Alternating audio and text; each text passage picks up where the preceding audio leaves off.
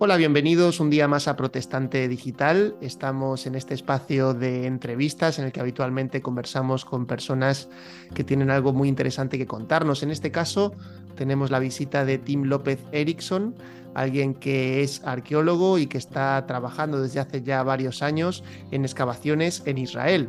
Creo que es una oportunidad estupenda para poder conocer un poquito más sobre este trabajo que a las personas que nos gusta la Biblia, pues normalmente nos, nos gusta también seguir. Así que mm, muchas gracias, Tim, por estar con nosotros. Él nos atiende, creo que desde Suecia, ¿verdad? Correcto. Muchas gracias por permitirme participar en esta entrevista. Todo un placer. Gracias, Tim. Una cuestión quizá inicial, eh, un poco tópica tal vez, pero eh, ¿qué tiene que ver el, ser arqueólogo con, la figura de Indiana Jones? Porque sé que muchas personas es lo que tienen en la cabeza. Eh, no sé si eso se corresponde un poquito con el trabajo que hacéis o se diferencia mucho. Ahora que además acaba de volver al cine una nueva película, seguro que esto sale más de una vez en las conversaciones que tienen contigo.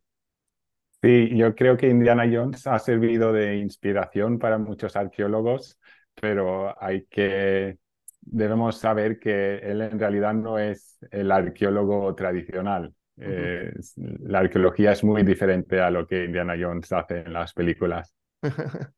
Muy bien, pues de eso vamos a hablar un poquito porque realmente eh, hay mucho, mucho, podemos hablar mucho sobre el tema de arqueología, pero nos interesa sobre todo eh, lo que tiene que ver también con la Biblia, mm, dado que en los últimos años pues, eh, ha habido pues, eh, muchísimos descubrimientos que se han ido dando de mucho interés para aquellas personas que estudian la Biblia. no solo, mm, por ejemplo, algo como los manuscritos de Qumran, que son realmente importantes en lo que tiene que ver con el estudio de la Biblia, sino muchos otros descubrimientos que tienen que ver con la historia, con lo que ocurrió eh, en el pasado de Israel eh, eh, y todo ese periodo del que nos habla la Biblia de más de 3.000 años en los que ocurren un montón de cosas y muchas en el terreno de, Israel. Y allí es donde has estado trabajando durante bastantes años. Cuéntanos un poquito en qué consiste tu trabajo y cómo se ha desarrollado en estos últimos años. Pues sí, hace ya siete años, en el 2017, eh, eh, me puse en contacto con esta organización con la que colaboro ahora. Se llama Associates for Biblical Research. Es una organización americana sin ánimo de lucro. Todo se basa en voluntariado. Y en el 2017 iban a iniciar esta, este proyecto en Silo. Y Silo, para los que no recuerdan, es el lugar donde el joven Samuel creció eh, donde estuvo el tabernáculo durante 300 años y es un lugar de gran importancia para el estudio bíblico. Eh, decidí colaborar o tomar parte el primer año, 2017, y desde entonces he seguido volviendo. Entonces, Hicimos las siguientes temporadas, el 2018, el 19, luego tuvimos una interrupción por el COVID y en el 2022 y ahora este año eh, hemos vuelto otra vez. Eh, ahora me contabas que hace muy poquito estuviste eh, allí en, Silo participando en la campaña que se está llevando a cabo este verano por, por parte de esta organización aquellos que quieran conocer un poquito más de tu trabajo, vamos a comentarlo ya, pueden visitar la mm. web Arquevives, eh, Arqueología mm. Bíblica en Español, donde tienes allí eh, bastantes recursos y también vas contando un poco lo que es la experiencia de excavación día a día. También en Protestante Digital has hecho algo similar en algunas otras ocasiones. Eh, también se puede buscar por el blog eh, con ese nombre Arquevives o por el autor Tim López Erickson para poder leerlo. Pero cuéntanos un poquito mm, cómo ha ido este año, ya que está esto tan, tan fresco. Has estado allí hasta hace muy poquitos días, ¿verdad? Sí, pues en la organización esta somos un equipo base, digamos, que somos arqueólogos, somos los que tenemos la responsabilidad de documentarlo todo y más tarde eh, publicar, etcétera. Pero también recibimos eh, voluntarios, gente normal que quiere visitar Israel, quiere participar en una excavación y, por eso nuestro equipo, nuestro grupo está abierto a, a esto. Y este año hemos recibido el equipo más grande hasta ahora. Éramos un total de 200 personas, más o menos 100 personas cada semana y ha sido, ha funcionado genial. Tú imagínate, ¿no? Teniendo 100 personas excavando en, un lugar como este, unos pocos eh, de nosotros tenemos la experiencia, pero la mayoría no, y ha, sido, ha funcionado de una manera genial. Y sí, hemos hecho descubrimientos eh, de todo. En cuanto a la situación y lo que estáis excavando, eh, antes nos hablabas de Silo, este sitio importante en la historia del Antiguo Testamento, eh, y, por lo que he podido estar, leyendo, eh, estáis investigando una estructura que bien podría ser un, lugar de culto. que podría estar relacionado con ese asentamiento del tabernáculo durante todos esos años anteriores a los reyes de Israel. Exacto, es lo que llamamos la estructura monumental. Eh, todavía es muy pronto afirmar que realmente podría ser el lugar del tabernáculo, pero sí hay indicios que indican a que es un lugar de culto religioso. Eh, tiene las proporciones del tabernáculo tal como se describe en la Biblia, está orientado en un eje este-oeste, según como debe de ser, y también no lejos de esta estructura hemos encontrado objetos simbólicos que tienen relación al culto judío y a menos de 100 metros hay también un depósito de, huesos de animales que por lo que hemos visto hasta ahora son huesos o son proceden de animales digamos limpios, ¿no? De estos animales que, que se podrían haber sacrificado en un culto israelita. Así que sí, hay indicios, pero todavía no, no nos atrevemos a afirmar que podría ser el tabernáculo, pero es, sí que es una de las hipótesis, hipótesis con las que estamos trabajando. Para poder entender un poquito el trabajo que, que hacéis, eh, evidentemente cuando uno excava no es simplemente ponerse con una pala y ponerse a cavar, a cavar, a ver qué sale, sino que es mm. algo mucho más meticuloso, que hay que hacer con más cuidado y que poco a poco se va eh, sacando capas en las que van apareciendo diferentes cosas que tienen que también ser tratadas con, cuidado, ¿verdad?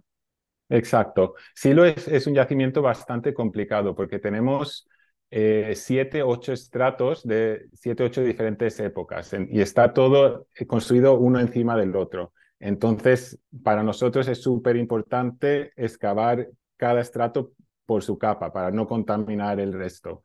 Y sí, mucha gente con la que he hablado tiene la imagen esta de que estamos con los pinceles, todo esto, y esto tampoco es cierto, ¿no? No estamos cavando con palas a, lo grande, pero tampoco pinceles, es algo entre medio. Eh, el trabajo, antes decías que lo, que lo estáis desarrollando entre personas eh, con formación, por supuesto, y también voluntarios.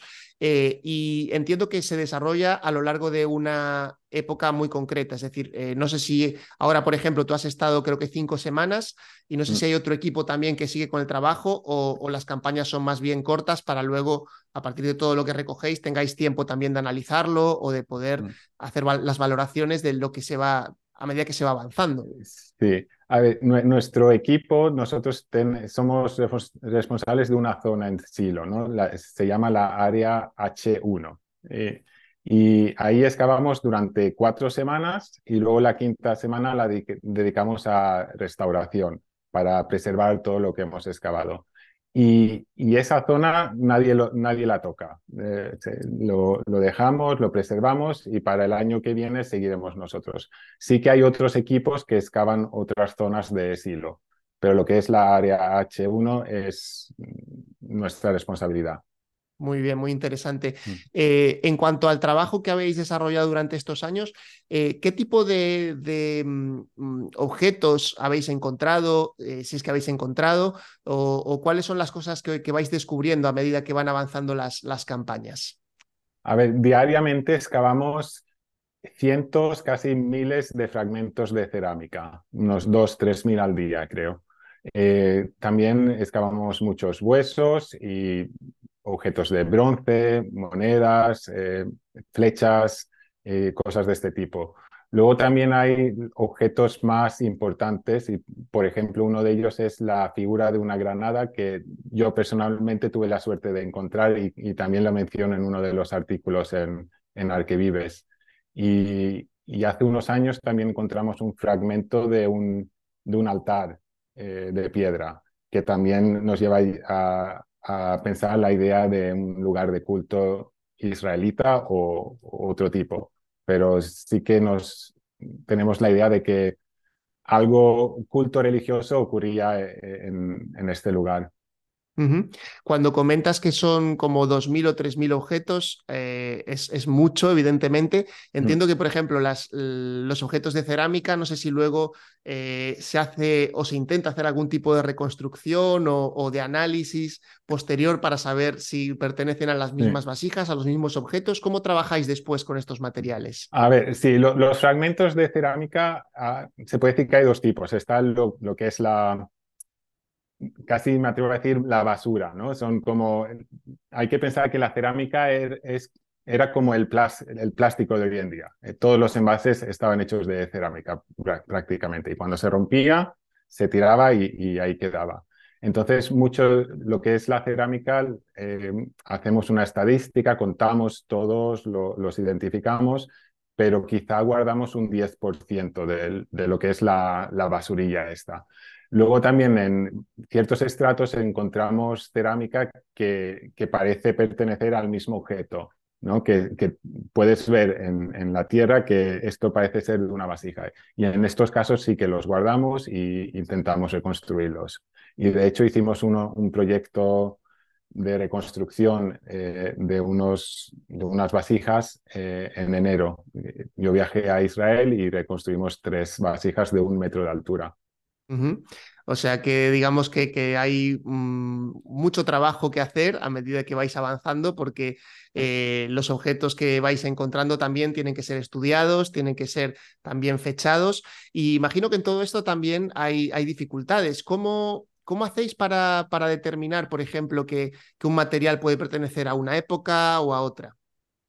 En cuanto a la cerámica, hay tipologías. Entonces, por el, por el tipo de, borde, los expertos pueden ver por el borde o por las bases de qué, de qué época pertenecen, ¿no? Eh, y, eso ayuda a, adaptar los estratos. Eh, así que la, cerámica es fundamental para nuestro trabajo. Y aparte los, del, equipo propio de ABR, Associates for Biblical Research, también contratamos eh, expertos locales. Tenemos varios expertos justamente en cerámica para, para confirmar lo que nuestras dataciones, ¿no? para que no seamos solo nosotros, sino también eh, un poco confirmar eh, lo que nosotros decimos. y también tenemos expertos de todo tipo. Tenemos gente que se dedica al estudio de huesos, al estudio de, de, piedras, objetos especiales, etcétera. Hay, como, como vemos, diferentes eh, especialistas involucrados eh, en un trabajo que, que como decíamos antes, eh, va abriendo también campo a lo que es el estudio de la Biblia, el estudio de la historia. Y, también, por supuesto, en el que hay mucha discusión.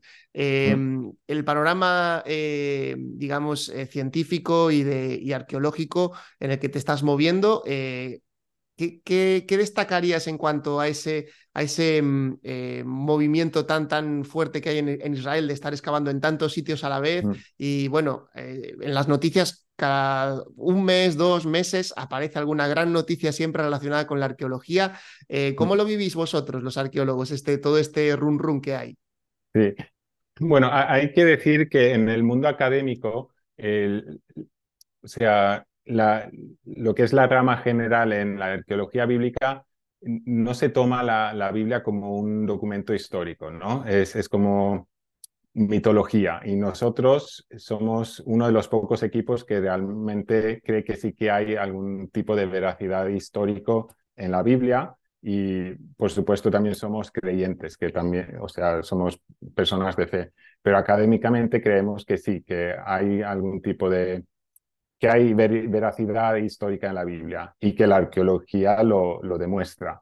Y creemos que si le damos tiempo, la arqueología va a ir confirmando poco a poco lo que dice la Biblia y, y al final lo que es el, el movimiento minimalista, el, el, que no cree en la Biblia, al final tendrá que, que entender ¿no? y comprender que, que sí, que, que lo que dice la Biblia es historia. Hay, digamos que ahora decías, ¿no? El movimiento minimalista y el maximalista, creo que son las dos escuelas, por así decirlo. Eh, claro, una básicamente eh, mm, no sé si podrías definirnos un poco la, diferencia entre ambas. Yo lo que yo entiendo es que una apoya el hecho de que Israel es una nación que sí que procede, viene de, Egipto, ¿no? Y, y, mm. como nos cuenta el, el, el, Pentateuco y luego el libro de Josué, se produce la conquista eh, de una gran nación que se establece allí y otros pues dicen que esto no, no ocurrió tan, tan así, sino que eran grupos que ya estaban allí y, y, básicamente pues hacen un relato de la historia diferente, ¿no? Sí, básicamente esa es la idea. El maximalismo acepta la Biblia como una fuente histórica. Entonces, lo que cuenta de, José, Egipto y la entrada a, Israel, Jericó, que, todo esto es historia. Mientras que el minimalismo eh, acepta la Biblia lo mínimo posible, ¿no? Eh, ya, eh, como tú dices, dicen que que el pueblo israelita de, como de alguna manera surgió del pueblo cananeo que ya estarían en la tierra y lo, y lo que Egipto, la esclavitud y todo esto es, es un invento teniendo en cuenta estas dos tendencias, eh, tú decías ahora que esperas, ¿no? Eh, como una persona de fe, que a medida que va avanzando la arqueología, pues se vaya confirmando lo que la Biblia dice. En los últimos años, ¿hay algunos hallazgos que tú crees que son importantes en esta, en esta línea a señalar? Eh, bueno, últimamente un hallazgo muy, muy reciente que también se ha hecho por parte del equipo de ABR es la tablilla, el amuleto este de, eh, de maldiciones que se encontró en el Monte Val. Eh, no sé, me parece que se ha escrito sobre esto en Protestante Digital. Sí, sí, ha salido la noticia, sí, sí, sí, así es. Y es eh, un amuleto con una inscripción que se encontró cerca de, de un altar que hay ahí en el Monte Val y por las dataciones parece que podría ser de la época de Josué. Y la Biblia cuenta que hubo un, eh, hubo un, rito, se producieron un rito ahí de confirmando lo que es la, eh, los votos con, Dios y, que esto podría ser de, de, de ese momento, ¿no? Y es interesante que si la lectura que hacemos es correcta, menciona eh, Dios por el nombre Dios, Él, eh, y también por su nombre Yahweh. Y tener estos dos nombres al mismo tiempo y datándolo a, esta época de 1300, 1200 antes de Cristo, pues un poco eh, que confirma lo, lo, que, lo que dice la Biblia. Eh, evidentemente, cuando estamos hablando de este tipo de, hallazgos, son difíciles porque es que ha pasado mucho tiempo. A veces quizá no somos conscientes, ¿no? Y uno pensaría, bueno, pero si, si las cosas que contó la Biblia eh, realmente ocurrieron, deberíamos encontrar muchas evidencias, pero sin embargo es una... Bueno, es, es, difícil porque ha pasado mucho tiempo y es un sitio que ha estado habitado durante muchísimo, muchísimo tiempo también, ¿no? Exacto. Justamente lo que es el, el, altar este en el Monte Val es, es un descampado. Ahí no, no, ha estado habitado de la misma manera que, por ejemplo, en Silo, donde hay varias capas. Eh, pero encontrar este amuleto es justamente lo que uno se esperaría encontrar eh, en un lugar como este si realmente se ha hecho un, un renuevo de votos con Dios y todo esto tal como dice la Biblia. Es, es como no, no, no, sé si se puede encontrar algo mejor que esto, ¿no? Que confirmar lo, lo que cuenta la Biblia. Claro, claro, qué, qué, bueno, qué interesante. Mm. Sabemos que también hay, hay eh, em, artículos científicos por salir eh, dentro de poco referidos a este, a este estudio que también podremos estar publicando en, en próximas mm. ocasiones. En cuanto al trabajo en silo, ¿cómo es la expectativa que, que tenéis ahora dentro del equipo? Porque evidentemente cada año vais ampliando un poco el trabajo, vais descubriendo cosas. No sé em, ¿qué, desafíos os planteáis de aquí al futuro también en esta excavación. Bueno, lo, para mí lo más interesante es la estructura monumental. Eh, poder de alguna manera confirmar de qué se trata, ¿no? qué, tipo de, edificio es y para qué se utilizaba. Un paso a esto fue encontrar el suelo del edificio, que lo encontramos este verano, y ahora el trabajo consiste en estudiar y procesar todo lo que hemos sacado durante estas cuatro semanas e intentar recrear un, intentar explicarlo de, la mejor manera. Y vemos que hacia el futuro quizá tenemos por lo menos cinco temporadas más para, de trabajo en nuestra zona. Antes decías que incluso voluntarios pueden participar de esta labor. Yo no sé si alguien de, España o alguien que nos esté viendo podría estar interesado en hacerlo. No sé si hay maneras de, poder hacerlo eh, buscando a lo mejor, eh, bueno, no sé si en la página web directamente de la, de la asociación. Sí, hay una página dedicada justamente a esto y se llama digshiloh.org. Eh, está en inglés, pero el idioma no creo que debería ser un problema eh, si alguien está interesado. Yo hablo español y el director de la excavación, Scott Stripling, también es hispanohablante. Él habla español e inglés. Así que, y normalmente recibimos voluntarios de, bueno, son muchos de, Texas y, México, así que ah, somos varios que hablan español interesante. Em, evidentemente, eh, también eh, esto que decías, ¿no? El estar en una excavación en la que vienen a participar personas de otros lugares, imagino que también será enriquecedor. Em, personalmente y para, y para tu fe también, ¿qué supone poder estar participando en una iniciativa así? Eh, es, es increíble porque, como dices, la mayoría, bueno, todos somos voluntarios, todos eh, pagamos por, hacer este trabajo. Es, es, una especie de sacrificio, digamos. Eh, nos cuesta dinero, nos cuesta tiempo y lo hacemos todo por, por, por, la, misma, la misma fe, digamos. Y como dijiste, eh, viene gente de todo el mundo. Este año tenía una pareja mayor, quizá tenían unos 65 años de Australia que habían decidido venir a, trabajar con nosotros dos semanas y luego hacer un poco de turismo por, Israel. Eh, viene mucha gente de Estados Unidos, de Canadá, eh, pero básicamente de todo el mundo. Y es, es muy interesante. Em, en cuanto también a tu labor como, como divulgador, eh, sabemos que tienes esta, eh, esta página web, eh, no sé si también hay otras iniciativas que, llevas a cabo o estás más centrado ahora mismo en, este proyecto de, ir poco a poco actualizando tu, tu, página web. Lo digo por si tienes algún otro proyecto en mente o alguna cosa que, en la que estés haciendo. No, de momento solo tengo la página web y no he actualizado tanto como hubiese querido estos últimos años. Sí que hice un, un intento ahora cuando estuve en Israel de actualizar cada semana eh, y me gustaría, sí, escribir más artículos eh, durante el año y, y un poco presentar más lo que es el mundo de la arqueología bíblica. Desde luego un mundo eh, emocionante y súper interesante.